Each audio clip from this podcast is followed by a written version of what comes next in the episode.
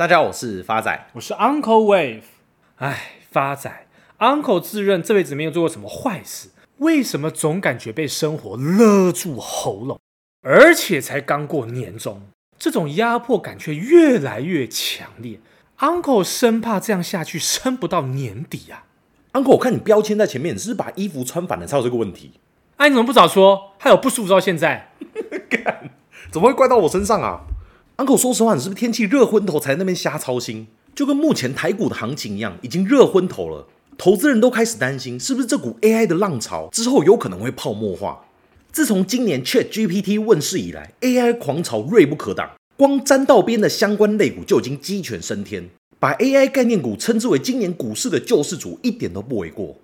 但是随着这些科技股一路强涨，部分投资人就开始担心，是不是两千年的网络泡沫惨剧即将会重演？尤其是目前市场的乐观情绪完全没有受到因为疲软的经济指标或通膨不确定性等因素影响，甚至连美国联总会的鹰派态度，投资人都视若无睹。而目前市场那么有底气的原因，就是因为有这些 AI 概念股的支撑。像就有分析师指出，人工智慧其实不是新鲜事，而且早就已经运用在各种领域了。但 ChatGPT 和其他大型语言模型等崭新科技是 AI 发展的重大突破。这些突破促使投资人相信人工智慧将为生活带来重大的变革，进而造就巨大的投资契机。这些确实与九零年代网络科技热潮在某些层面上面来讲有点相似的地方。以现在的市场氛围来讲，每家科技公司都在卖力展示其符合人工智慧的主题，部分企业更试图利用人工智慧的热潮赚取短线收益，把目标聚焦在短期可以吸引客户投资的 AI 相关产品。事实上，目前所有科技业不得不投资于人工智慧，以支持 AI 的相关应用。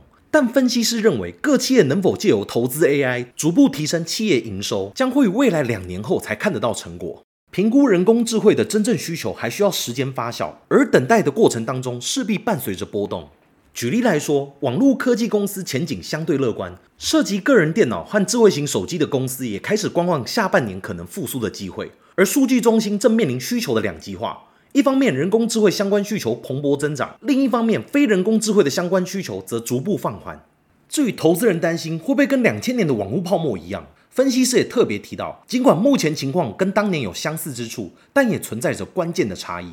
首先，目前市场对于科技的需求相较于两千年更多元化。当年度的需求主要由新崛起的网络科技企业带动，但由于当时互联网的发展速度比起市场预期的还要缓慢，以至于出现供需不平衡的情况。反观今日，消费者以及企业的科技应用已经十分广泛，即使人工智慧的应用速度比预期慢，但市场对于资讯科技的需求也不会随之消退。整体科技业的商业模式也比过去更为稳健。像目前大部分的科技业都有可受惠于经常性或黏着性的订阅模式收入。整体而言，尽管目前 AI 概念股短线涨幅过高，但长线来看，一定都好它的投资价值。像发仔举个例子，大家就知道目前 AI 概念股有多热。零零五六元大高股息 ETF，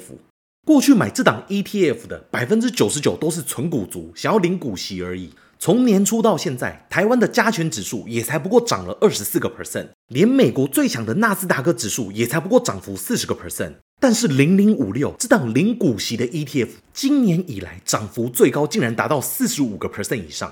而涨幅那么夸张的原因，摊开成分股才知道，前十大成分股就包括广达。伟创、光宝科、英业达、技嘉等等一票血统纯正的 AI 概念股，直接把零零五六说成是台湾目前最纯的 AI 概念 ETF，一点都不为过。所以从零零五六的表现就可以得知，目前 AI 概念股到底有多热。根据国外机构统计，预估二零二三年 AI 市场规模将会达到一百三十七亿美元，到了二零三二年，这个金额将会达到一千两百亿美元以上，足足成长九倍。许多大型企业，像是微软、Google、Meta 以及 NVIDIA 等等，目前都扩大资本支出，抢攻市场，持续增加 AI 的投资领域，包括高速运算、伺服器与散热等等。回过头来看，我们投资人要如何做到追求 AI 概念股的同时，又不要追高呢？仔细摊开来观察台湾 AI 概念股的产业链，其中就包含矽智财、晶片设计、晶圆代工、晶圆测试、晶片封装、ABF 载板。PCB、散热和云端伺服器等等，在这条产业链上的所有公司，无一不是像前面提到的各大企业一样，都在扩大资本支出。用直白一点的话讲，就是不断的在买厂房、买设备。所以，Uncle，问题来了，在 AI 的浪潮之下，我们难道除了 AI 产业链，没有其他的公司可以做选择了吗？发仔，正所谓当局者迷，旁观者清。当所有科技业都需要资金跟厂房来拓展 AI 产业的同时，租赁公司是大家鲜少会留意到的标的。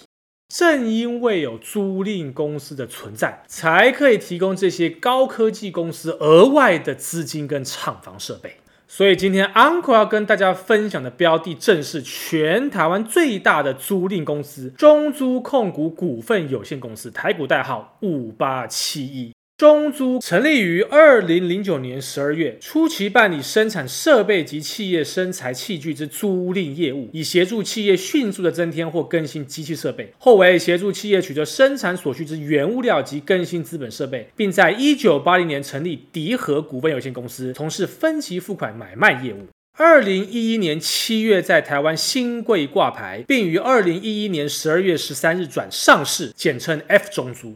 营业项目跟产品结构分别为融资租赁利息收入占三十四个 percent，分期付款销货利息收入占十九个 percent，销货收入占七个 percent，放款利息收入占九个 percent，租赁占六个 percent。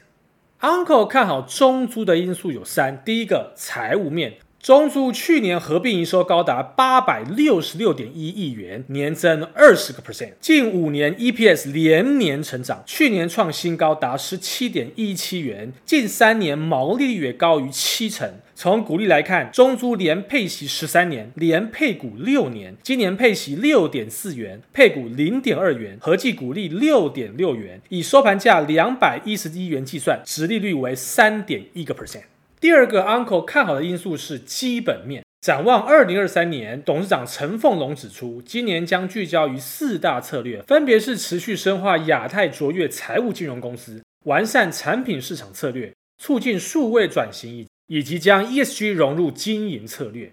陈凤龙也提到，中租于台湾、中国、东协、越南跟柬埔寨位居租赁产业市场龙头，泰国也在二零零五年于当地挂牌上市。马来西亚易居第二大中古车融资公司，未来将加速追求东协区域市场的地位，尤其是新成立的印尼与菲律宾公司，以稳固中租三大市场版图，深化成为亚太地区卓越的财务金融公司的愿景。在产品市场策略方面，中租持续深化企金业务，在中国与越南地区自中小企业延伸发展至微型企业，并强化数位化、系统化，以扩大触及客户，创造获客效果。消费金融业务上，将台湾以发展完整的策略与产品，包括二手车融资、摩托车、消费分期与小额贷款等，快速复制至东协各个国家。能源事业上，中珠将进入多元绿能，包含屋顶、大型、小型地面余电以及家户型等各类型电厂，并以评估水利与风能等。